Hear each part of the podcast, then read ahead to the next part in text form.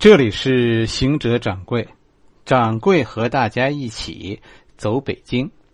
我们继续走过辽国南京，今天仍然说南唐。从今天开始啊，咱们讲讲南怀仁的南唐。今天是上集，康熙和孝庄。上一回咱们讲到了唐若望。是吧？汤若望最后是死在牢里了。其实啊，这个汤若望确实确实有点冤枉，是不是？哎，因为不是人家，这这不是人家外国人本身犯了什么错。哎，汤若望出事是是咱们中国人朝廷内部的问题，是吧？是满汉有冲突，是当时汉人不臣服。啊，更是更是当时满族人内部，就说清朝初年啊，这个满族人内部的倾轧，哎，最后怪人家怪人家汤若望，哎，其实人汤若望的学术没有问题。最后呢，最后这件事变成了满族带头，然后咱们汉人学者对这帮传教士群起而攻，打倒汤若望。是吧？哎，汤若望，嗯，有些冤枉，是吧？你说人汤若望的那个日历有错吗？那人那个日历要有错，你怎么现在还在用呢？那这就是我们当初斗争汤若望的办法，就是拉你去大堂上进行学术辩论，有话你对着板子说。所以这场灾难呢是。意想不到的残酷，他根本也就不是咱们说的学术问题。对汤若望的审讯持续了半年时间，啊，最后就是判了凌迟，开始了以后两年多的等待行刑。其实那个时候的那个时候啊，挺不人道的一件事就是汤若望当时已经中风了，是吧？偏瘫了。但是仍然在在不断的审问他，以我们咱们以咱们今天咱们文明程度来看啊，这这不合适是吧？哎，不要说是学术问题，就是就是大是大非的问题，你也不能这样。在这场灾难中，南怀仁后来给中国人留下了深刻印象。南怀仁是汤若望的学生，整个汤若望受审的这个期间。啊，那时候唐若望已经不能说话了，就是这个南怀仁，哎，代替老师进行进行辩解，哎，有些时候是做翻译，有些时候就是直接替老师申辩。最后，其他的外国人都被判处流放，是吧？流放其实也很简单，哪儿来的回哪儿去，是吧？最后把他们都流放到广东就完了，只有南怀仁。因为要要留在北京，要照顾汤若望，所以后来被留在了北京。哎，也就是这种当时南这个南怀仁所表现出来的对对他老师汤若望的这种孝顺，哎，让我们后来对这个南怀仁的印象非常深刻，对这个人的印象非常好，是吧？就是说，从我们中国人来说，这这种忠孝是我们是我们能理解的。哎，他对自己的老师，对汤若望，照顾的很尽心。而且呢，这是一个我们另外喜欢这个人呢，就是这个人是一个精神上很很强大的人，真的有信仰的人。就在这种情况下，是吧？就你看这个他们在大牢里的时候，这这咱们说这有节没名了，这都。哎，就在这种情况下，这个南怀仁在监狱里。还发展了一批信徒，啊，就我跟你说，这个这个基督教其实也也是挺倔的，是不是？哎，精神世界里，它跟我们的强大真的有一拼。这世界上不是只有儒生视死如归。啊，说说这南怀仁，南怀仁呢，比这个汤若望小一代人，大概小二十多岁呢。南怀仁是比利时人。啊，你就我就那么一说，你就那么一听，说他是比利时人。这件事儿什么？后来这个事儿啊，这个八国联军的时候啊，为这个还还起过争执啊。这个德国和法国还还吵了一架呢，引发过国际纠纷。就南怀仁是比利时人这句话，是吧？咱什么事儿呢？就是咱们现在那个建国门，建国门，北京建国门有个古观象台，大家可以去看看。那就是那上面有好多天文仪器。那个天文仪器当中啊，相当一部分是进口的，就是南怀仁督造的。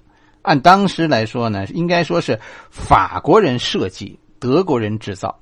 哎，因为比利时这块地儿当时是属于法国的，后来他他他曾经属于德国，属于荷兰，啊，那个最后独立了，你知道吗？哎，实际上呢，实际上是是康熙花钱买的。按理说，这事儿有产权的问题吗？是吧？就是，德国人德虽然是德国人造的，法国人设计的，可我们出钱了呀。在当时，一个问题呢，就分不出谁比利时到底是德国还是法国。可后来到到庚子年了。是吧？庚子年，这这不是，呃，八国合伙抢北京吗？哎，这就要把这些仪器要拉走，因为什么？因为这是显示欧洲强大的一种显示科学，哎，同时呢，作为一种胜利的标志，哎，作为西方世界攻破东方首都，那就那个，你看那个凯旋门，德国那个胜利门，不不都是这么造起来的吗？哎，作为代表欧洲国家强大的征服世界的标志物，就希望把这个咱们建国门，哎，那个地儿观象台古观象台上的，就希望把那点东西拉走。哎，但是最后这一拉的时候，德国和法国就存在争议了。就这些东西是人汤若望的，是吧？哎，按照当时的世界来说呢，这些东西属于比利时。比利时一直到现在都是半边德语半边法语。掌柜有一个朋友在在比利时，就是这样。好在这个德语和法语相通啊！我我听朋友说，说北京话和广东话这这个差别都比德国话和比利时和这个法国话差距小。结果呢？结果当时这批中国的天文仪器最后没就引发了法国和德国的外交纠纷。到底汤若望属于谁？啊，汤若望到底是哪国人？现在啊，咱们一说汤若望啊，就就你看，现在好多书有说有说的，不是汤若望了，有有些说这个南怀仁啊，有些人说这个南怀仁是是德国人的，有些说这个南怀仁是法国人的。这话其实都对，因为比利时曾经属于德国，也曾经属于法国。哎，咱们就不掺和他们那个那个纠纷了，他们自己都搞不明白的事儿，咱们起什么哄啊？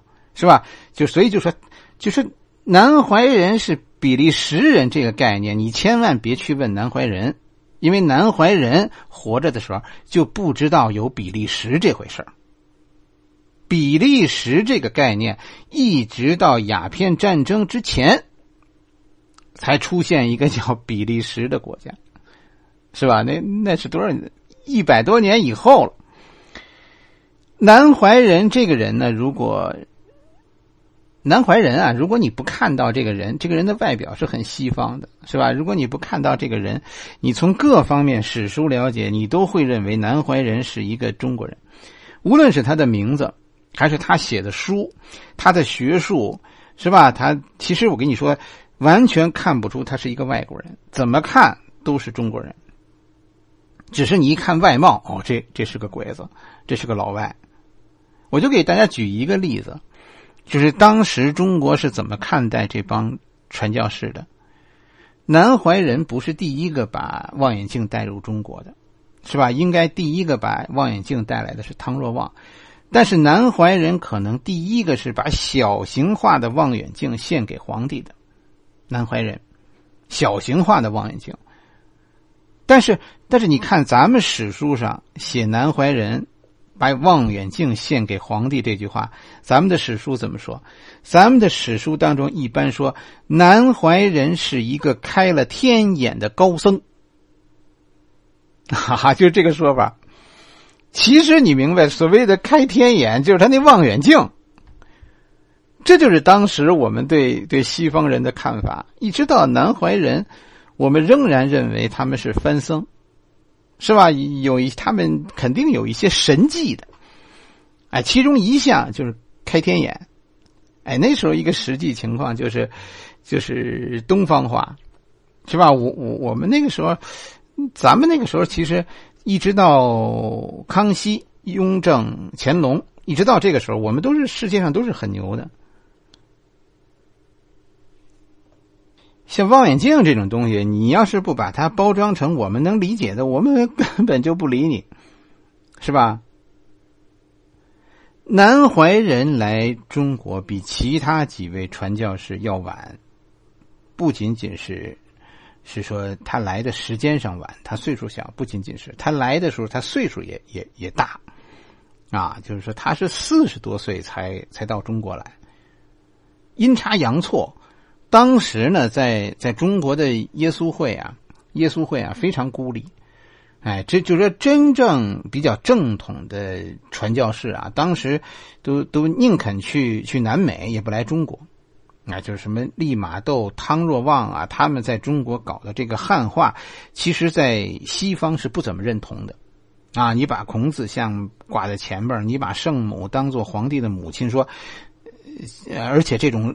这种按忠孝解读解读基督教的办法，不是外国人都能理解的，是吧？你不身处中国那个社会，你不知道不这样，中国人根本就不听你的话，你不会，你不会认为他们讲的那个那个符合，呃，符合基督教的本意。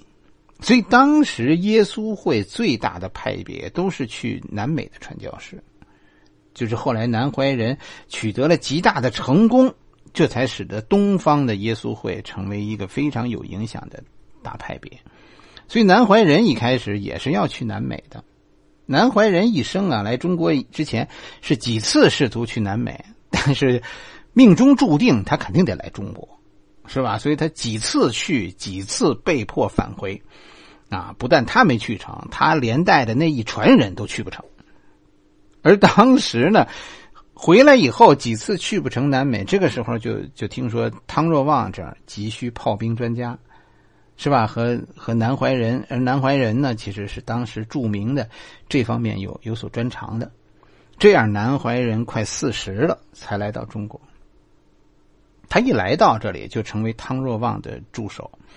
可能可能就就科学素养这方面来说。当时来中国的传教士，从以后看，南怀仁是这一批教士当中科学素养最优秀的。在中国的传教士的经历，你你千万记住一句话：就那个时候，中国在世界上的地位和今天不不一样。那个时候，中国在世界上的地位叫什么？叫叫在我不在他，就是一切话题的主权皆在我。其实主导这帮传教士人生悲欢的是是中国的政治氛围，是吧？我们那个时候完全不在乎西方怎么看。中国在在当时所处的世界地位，就是我们根本不需要和外国搞外交，因为我们是老大。这一所以这一代的传教士。是吧？咱们讲了好几位了，他们身后完全没有所谓国家，就没有国家能支持他们，他们只能靠自己。所以这一段历史完全看我们，是吧？当时只只有一个问题，就是他们这些传教士能不能取悦我们？取悦我们，我们才能接受你。哎，我们曾经活得这么牛来着。南怀仁最终是是成功的，他所以他就一定是隐忍，是吧？主动融入我们。另一个原因就是，一定这些人都是利用了当时中国的时局的，就是咱们说的这个清朝初年两大矛盾，一个是满汉矛盾，一个是满族内部的矛盾。尤其是这个满族内部的矛盾，顺治死了以后啊，皇帝其实消停了很长时间。顺治挺闹的，啊，顺治是个不安生的皇帝。顺治死了以后，皇帝消停了很长时间。就这个孝庄和康熙的组合，以后很多年都都无所作为。因为什么？因为当时的四大顾命大臣是吧？索尼、苏克萨哈、鄂必隆，还有鳌拜是吧？当时这这四大顾命大臣把持着局面，孝庄和康熙其实没有机会。这孝庄厉害呀！我跟你说，这这老太太这辈子最大特点是吃过见过，所以她明白一件事儿，就是生命在哪？生命就是希望和等待。我跟你们等。康熙呀，你要是看康熙的早年，其实。其实大家比较一致的观点是，这是个挺傻的小孩儿是吧？甚至有一些西方说说康熙其实，哎，心里是很倾向于基督教的。就康熙可能可能是第一个主动走进基督教的中国皇帝。其实我们对康熙的信仰是很清楚的，是吧？哎，他所以走进基督教传教是完全是因为他们能为我们所用。康熙从后来看，这个人会用人。南怀仁有两张嘴，这两张嘴将来是康熙的敌人们必须面对。第一张，第一张嘴就是南怀仁以后讲的科学，啊，就就在在学说上来说，你真的最后咱们中国这帮学者说不过南怀仁。汤若望的日历到底错没错？是吧？到底人家这帮这帮传教士说的科学对不对？康熙以后一个主张，康熙被称为英明之主，其中英明就体现的一个关键点就是反对满族老贵族的愚昧，啊，带着汉人反对满人的愚昧。在以前，咱们一般一说这事儿的时候，咱们讲了好多了吧？啊，这些外民族的哈，咱们一讲到这事儿，咱们都说这叫汉化。但康熙的汉化远比前面那几朝的汉化要复杂的多，原因就是这里边掺进了南怀仁的一张嘴。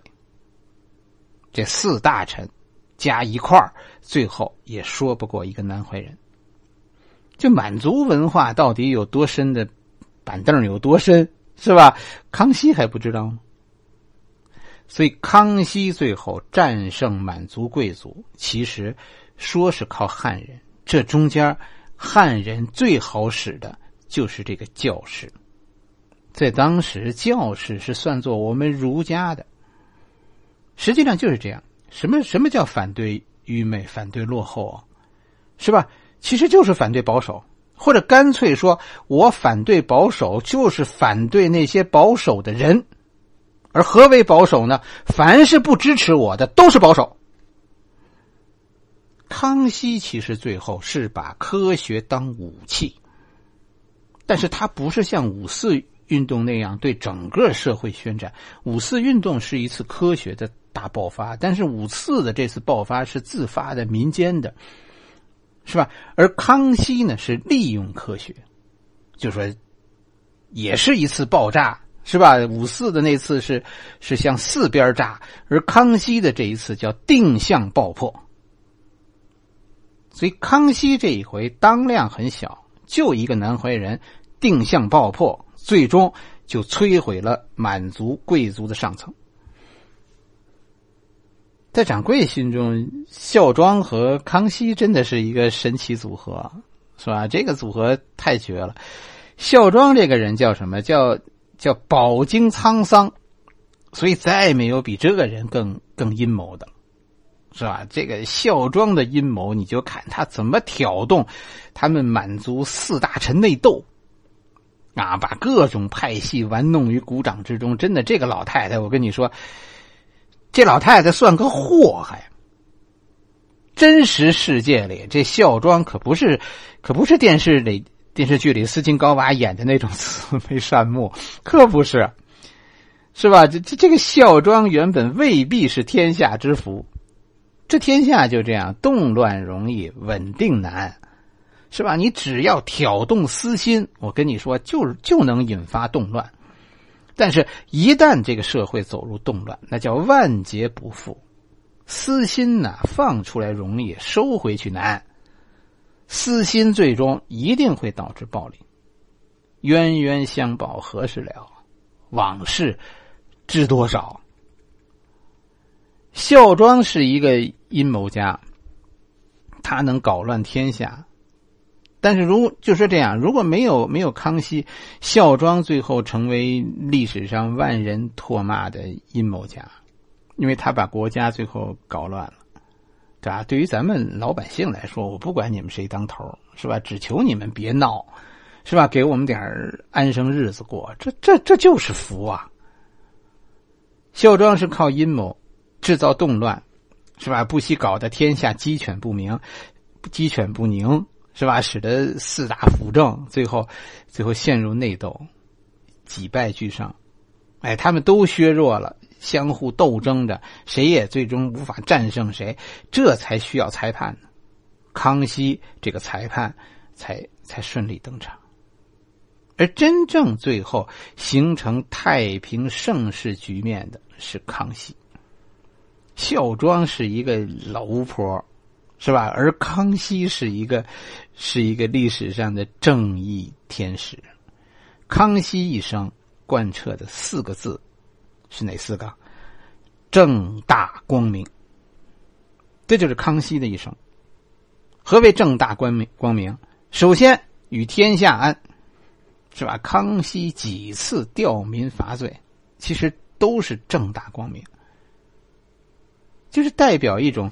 安天下的力量，康熙几次胜利，他获得胜利都是反对动乱。结果呢？结果你反对动乱，就民心所向。正大光明也是指一种学术，是吧？康熙信佛也信道，但是对外你看，康熙学科学，南怀仁是以后是康熙的老师，康熙有必要吗？是吧？真的，南怀仁能教给康熙什么？我真的很怀疑南怀仁能教给康熙点什么，啊，康熙所需要的那点东西，可能没一点是南怀仁会的。啊，我也准备去给领导们上上课，上上历史课，这是疯了，是不是？哎，其实康熙所做的，认个杨老师，就是做给天下看的。作为皇帝，我倾向于科学，以科学反对愚昧。所以，真正的正大光明是一种引领。康熙不是太阳，但是康熙聪明就在于他永远努力站在你和太阳之间，因此光芒万丈。还是说南怀仁啊？这事儿说远了，说到康熙去了啊。咱们回头说南怀仁，跟康熙、南怀仁和康熙有关。一方面是。是把南怀仁掌握的科学以后康熙当理说，是吧？这样让自己变得正大光明。毕竟在当时儒释道谁也说不过基督教，是吧？就就是这么回事。因为我们的学术，咱们的学术为什么说不过基督教？我们的学术的根基是什么？我们的学术的根基不是一加一等于二，我们的学术的根基是是道可道非常道。从从根本从开始来说就是玄学。你说辩论到最后，除了佛教还有比较强大的这个逻辑根基，其他的可能都都是你不懂，所以你不明白是吧？真的，我我们的老师就是这样教学生的吧？啊，老师都不懂，靠学术都靠学生自己去悟。实际上，靠制造动乱，康熙和孝庄孝庄击败了四大臣，是吧？但是这场动乱，就是就是这样，开始容易，平复难，最终满足内部的矛盾，引发了天下的纷争，这就是后来的，后来康熙必须平三藩，收复台湾，降服整个，尤其是平三藩。是吧？其实其他的都是战略问题，只有平三藩是真的满汉之争，殊死相搏。哎，这这恰恰用到了南怀仁我们说的第二张嘴，另外一张嘴是吧？第一张嘴用于树立康熙的正大光明了，哎，下下面平三藩要用到南怀仁的第二张嘴。好了，我们今天讲了南怀仁，科学是吧？是基督教的第一张嘴。明天我们继续讲西方的第二张嘴。欢迎大家加掌柜的微信公众号“掌柜说历史”，汉语拼音的全拼“掌柜说历史”。